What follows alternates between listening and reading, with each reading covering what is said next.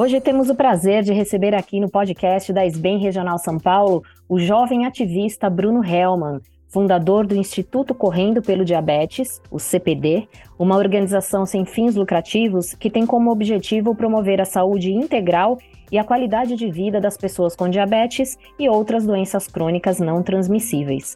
Bruno também é um dos jovens com diabetes tipo 1 que já recebeu o prêmio Atleta da Sociedade Brasileira de Diabetes. Obrigada por aceitar participar aqui do nosso podcast, Bruno.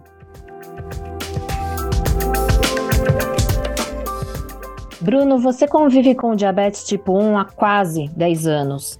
Quando você começou a se interessar pela corrida e quais cuidados um atleta com diabetes tipo 1 deve ter para praticar esse tipo de exercício?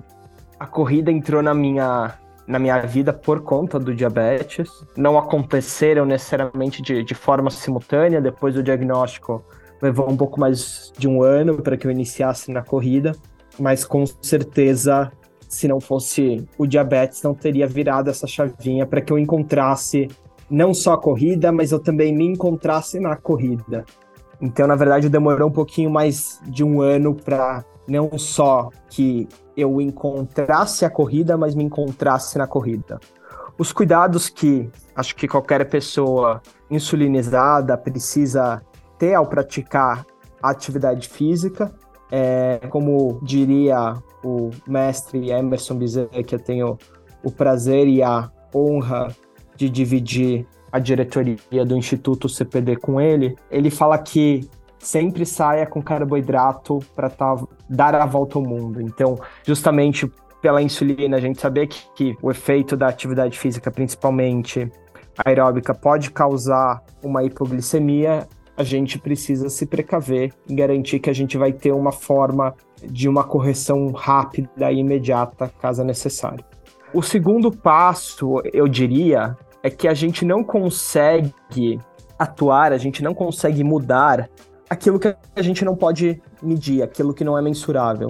Então, a medição da glicemia, seja ela por meio, enfim, da capilar ou até, me ou até mesmo dos sensores que ficam no interstício, eles são fundamentais, porque a gente consegue, a partir dessas medições e, idealmente, ao início, no meio e no final de cada atividade física, a gente começa a construir padrões. E a partir desses padrões, a gente consegue se conhecer melhor. Então, eu diria, de uma forma resumida, sempre sair com carboidratos de rápida absorção para uma correção, até mesmo de uma prevenção de uma potencial hipoglicemia, o monitoramento antes, durante e depois, e com essas informações a gente consegue construir padrões de comportamento, conseguir identificar tendências e com isso a gente passa a se conhecer. Então, essas seriam, entre muitas aspas, as três principais, mas a gente sabe que não é fácil, a gente sabe que, inclusive, não é a realidade em termos de, de acesso à vasta maioria da população brasileira eu parti da prerrogativa que a atividade física estava sendo prescrita por um profissional de educação física, de preferência especializado em corrida e caminhada, e que esse acompanhamento e esse monitoramento das glicemias estavam sendo feitas acompanhadas de um profissional de endocrinologia. Sem sombra de dúvidas, esses profissionais são fundamentais para uma prática segura, para uma prática qualificada da atividade física. Para quem tem desconhecimento sobre as necessidades impostas pelo diabetes tipo 1, você até falou né, da necessidade de insulina todos os dias, mas não é todo mundo que tem esse conhecimento. Quais seriam as decisões que uma pessoa com essa condição precisa tomar todos os dias? Olha, quais são as decisões? Eu acho que a gente ficaria pelo menos uns cinco minutos se eu fosse listar todas elas mas pesquisadores de Stanford fizeram um estudo, se eu não me engano, em 2018, que foi encontrado, foi, enfim, descoberto, que pessoas com diabetes tipo 1 tomam, em média, mais de 180 decisões a mais por dia.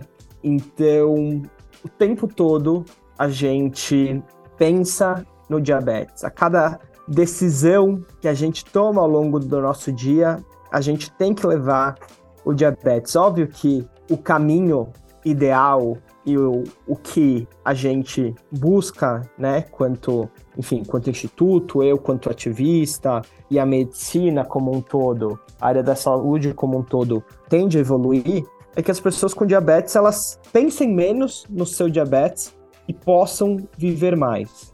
Mas é muito, ao mesmo tempo, incrível pensar como, né, os diferentes sistemas do nosso organismo, do nosso corpo estão interligados, então, enfim, o nosso sistema imunológico com o nosso sistema nervoso central e assim por diante, mas ao mesmo tempo isso tem um efeito que leva a cada decisão, a cada escolha que a gente tem, consciente ou inconscientemente, que a pessoa com diabetes faz no seu dia, isso acaba impactando a sua glicemia. Então, isso não é para adotar um tom de vitimismo ou coitadismo em relação à, à condição, é o que é, mas também a gente precisa trazer um pouco de humanidade e até mesmo um pouco de compreensão, tanto dos profissionais de saúde quanto do público leigo, para saber que as pessoas que convivem com diabetes, principalmente diabetes tipo 1 ou diabetes tipo 2 em, em uso de insulina, nunca é só furar o dedo e aplicar insulina. Existe muita coisa por trás. Então, a gente tenta normalizar no sentido de não fazer a vida da pessoa, o diabetes, o centro da, da vida da pessoa. Existe vida além do diabetes, mas também a gente precisa reconhecer o, o impacto emocional, o impacto social que o diabetes traz para a vida de milhões de pessoas. Eu te perguntei isso, Bruno, justamente no intuito da gente levar né, mais educação sobre o diabetes para as pessoas, justamente para não acharem que realmente que é só medir a glicemia e só tomar insulina. Na verdade, tem a questão da alimentação, da necessidade de exercício físico, né, de um acompanhamento. E eu fico aqui imaginando que também é importante ter uma rede de apoio, porque o diabetes ele não muda só a vida da pessoa, ele muda a vida da família, é, os amigos têm que estar envolvidos. Eu queria saber se você concorda com isso e se você de alguma forma podia me dar um exemplo prático. Então, por exemplo, eu acordo, eu tenho que tomar tais decisões que uma pessoa que, que não tem diabetes não precisaria pensar, só para a gente levar para o nosso público uma realidade de forma mais prática. Perfeito. Com certeza, conviver com outras pessoas que têm a condição faz toda a diferença não só para quem tem diabetes, mas também para os familiares, para os cuidadores e, e, na sua grande maioria, falando em diabetes tipo 1, para as mães de crianças com diabetes. Quando a gente recebe o diagnóstico, a gente se sente um, um peixe fora da água. A gente sente que isso só acontece conosco. E a partir do momento que a gente consegue conviver com outras pessoas, que a gente consegue construir esses laços de acolhimento, esses laços de compreensão, esses laços afetivos, a coisa fica um pouco mais leve. A gente se sente um pouco menos sozinho e percebe que não é só eu que preciso, toda vez que vou sair de casa, me preocupar se eu tô levando o meu pâncreas comigo. Seja ele, né? No formato de uma caneta, de uma seringa com uma ampola, com uma bomba de insulina, eu acho que começa por aí, assim. Ok, é muito básico, é algo que cai na rotina, mas que a gente esquece. Na, na loucura, na correria do dia a dia, a gente esquece. Uma pessoa que não tem diabetes e tem um pâncreas funcional, ela nunca vai parar para se preocupar ou ao menos pensar, questionar: ah, eu tô levando meu pâncreas comigo. Não, o pâncreas dela tá dentro dela. No caso, né, de uma pessoa insulinizada, ela precisa o tempo todo pensar, enfim, se o pâncreas externo, se o pâncreas exógeno dela tá, tá sendo levado. E assim, tô citando aqui um exemplo muito básico entre as várias decisões que a gente tem que tomar. E é muito louco, porque assim, mesmo tendo quase 10 anos de, de diabetes e, e convivendo, enfim, com outras pessoas, tendo uma participação ativa, engajada na comunidade, eu ainda de alguma forma, não sei se a palavra é ficar feliz, mas de alguma forma causa um, um certo sentimento de, de conforto, ou entre muitas aspas, um quentinho no coração, quando eu tô andando na rua e vejo uma outra pessoa aplicando insulina, ou vejo alguém realizando teste de glicemia capilar, ou até mesmo um sensor de glicose, acho que causa um sentimento de, de não ser o único no mundo, mesmo sabendo que, infelizmente, somos milhões no Brasil e a tendência é que esses números aumentem, de alguma forma é uma condição que causa esse, esse sentimento de solidão, esse sentimento de não pertencer ao mundo, vamos dizer assim. É, justamente eu ia te falar que acho que a palavra que talvez você estivesse procurando, né, ao deparar com alguém que tem a mesma condição, é a sensação de pertencimento, né? Pra você não se sentir sozinho. Mas eu já conversei com você outras vezes e eu queria te fazer uma pergunta que é a seguinte: dá pra gente afirmar que o diabetes mudou a sua vida dentro de um espectro positivo? Por muitos anos eu tive essa reflexão e sem sombra de dúvidas eu responderia que sim. De olhos fechados, falando que o diabetes trouxe propósito para minha vida. Mas ao passo que eu mais e mais convivo e me aprofundo nessa causa, ao mesmo tempo eu percebo que é muito irresponsável da minha parte trazer esse efeito positivo do diabetes. Não porque ele não é real, porque ele é real. Porque de fato ele me trouxe diversas oportunidades de crescimento, de desenvolvimento, de amor próprio, amigos que eu vou levar para a vida toda, oportunidades de viajar, lugares que eu jamais iria, que eu jamais cogitei que, que eu iria. Mas, como eu já disse, quanto mais eu vivo o diabetes e com pessoas com diabetes, eu percebo que essa não é a realidade. O Bruno é um recorte do recorte do recorte. Mas, tendo em vista, né, enfim, que eu recebi o diagnóstico e não tem nada que, que eu possa ter feito diferente ou possa fazer a respeito. Eu acho que o, algo positivo que o diabetes me trouxe foi a possibilidade de ajudar outras pessoas. Esse senso, esse propósito, uma causa maior, de um cuidado genuíno com o próximo, para que ele possa não apenas sobreviver com diabetes, mas para que ele possa viver, né? Como o lema do Instituto diz, vida para além do diabetes. Então a gente não quer que o Joãozinho, a Mariazinha, a Joaninha se resumam ao seu diagnóstico, se resumam a um título. A gente quer que elas vivam de uma forma digna, de uma vida de uma forma próspera, de uma forma ativa, de uma forma saudável. Então acho que o Instituto CPD vem nessa linha e todas as pessoas que eu pude conhecer ao longo dessa jornada, com certeza fizeram e fazem essa jornada mais leve, vamos assim dizer. Educar para proteger o amanhã. Esse é o lema da Federação Internacional do Diabetes para a campanha deste ano, que lembra o Dia Mundial do Diabetes, que é 14 de novembro. Você acredita que com o passar dos anos, desses nove anos aí que você todo dia né, vive o diabetes, as pessoas estão aprendendo mais sobre essa condição ou você acha que o caminho ainda é muito longo?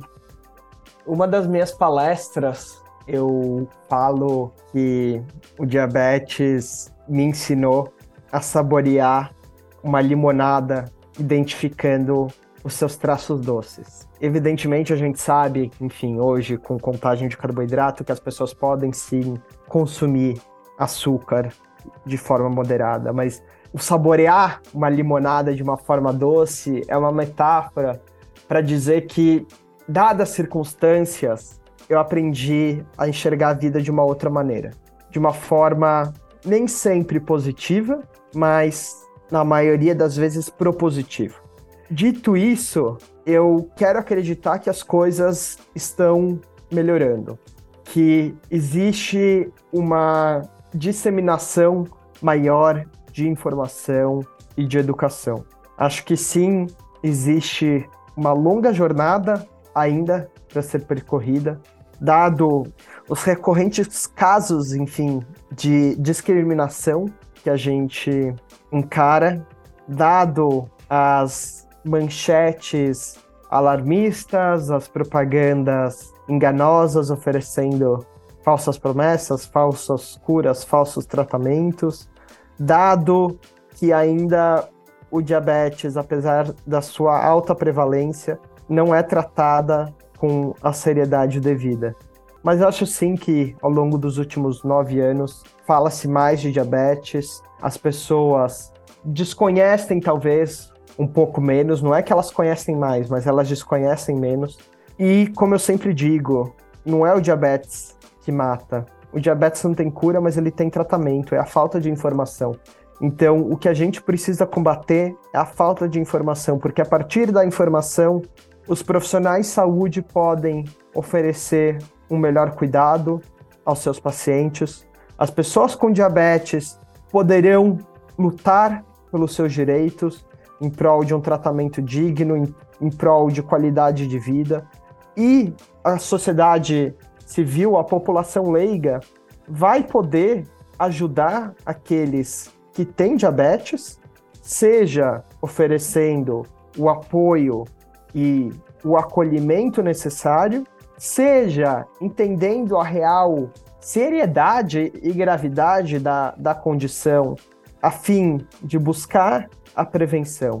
Então, eu acredito que não existe promoção da saúde, não existe saúde integral sem educação em diabetes, sem a busca pela disseminação de informação, sem a, a busca pela, é, de disseminação de informação de qualidade.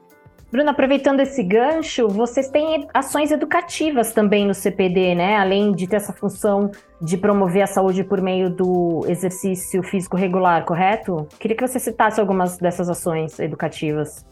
Dentro do, do Instituto é, CPD, a gente desenvolve algumas atividades em termos de educação em diabetes.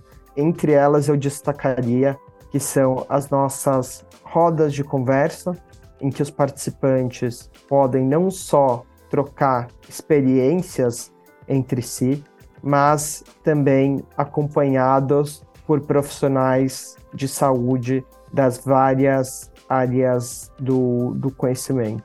Além disso, a gente busca sempre, por meio das nossas redes sociais, o compartilhamento de, de informações e dicas práticas que ajudam e fazem a diferença no dia a dia de quem convive com a condição, além de todos os participantes do nosso programa serem acompanhados por profissionais de educação em diabetes, porque a gente acredita que o conhecimento só tem valor se ele é compartilhado. Então, o que a gente tem como meta, como a gente tem como missão, é disseminar esse conhecimento para que as próprias pessoas com diabetes possam se tornar protagonistas do seu próprio autocuidado. Para a gente finalizar, Bruno, já que a gente está falando em educar sobre diabetes, a linguagem importa, né? Muito, a linguagem importa, inclusive ao lado de alguns colegas especialistas de diferentes áreas do, do conhecimento e de diferentes patologias ou condições de saúde. Eu tive o privilégio e a oportunidade de co-desenvolver o guia Linguagem Porta, que tem como objetivo compartilhar as melhores práticas para uma comunicação eficaz e uma comunicação acolhedora para as pessoas que convivem com condições crônicas de saúde. Então, fica aqui o meu convite para que todos que, que nos acompanhem a conhecer mais sobre esse material e incluir no seu dia a dia expressões que sejam capazes não de causar distanciamento, mas pelo contrário, que possam aproximar cada vez mais profissionais de saúde daqueles que vivem com a condição.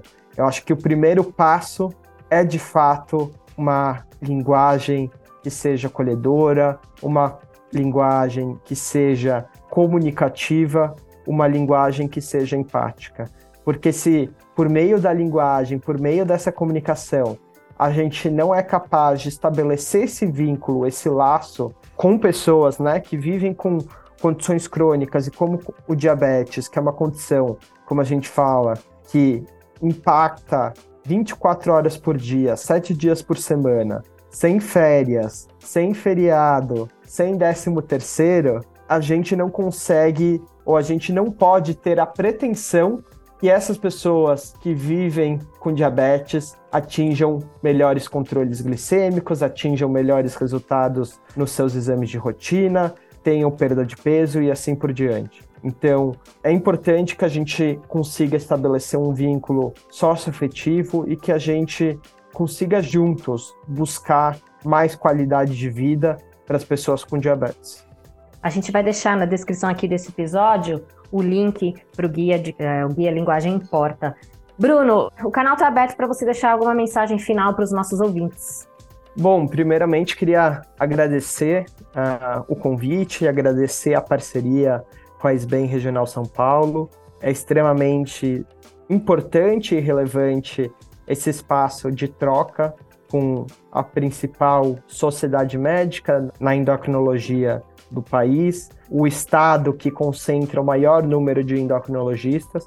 Então, espero, de alguma forma, que a minha história, a minha experiência ajude os profissionais que aqui nos escutam a olhar de uma forma talvez diferente para aqueles que, que eles cuidam, para aqueles que eles acompanham diariamente. Convidar também as pessoas que convivem com diabetes ou cuidam de pessoas que têm diabetes a entrarem nos canais do Instituto CPD.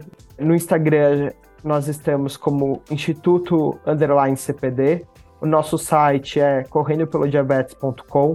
Na descrição do episódio você encontra o link e espero que a gente consiga se cruzar por aí e eu me coloco totalmente à disposição, assim como o Instituto CPD, para ajudar vocês nessa jornada. Como eu digo, o diabetes não precisa ser um ponto final, mas pode ser um recomeço nas nossas vidas. Bruno, mais uma vez, muito obrigada por sua participação, viu? Não, você não vai fugir de mim, não. Eu vou te convidar para próximos podcasts aqui. Muito obrigado.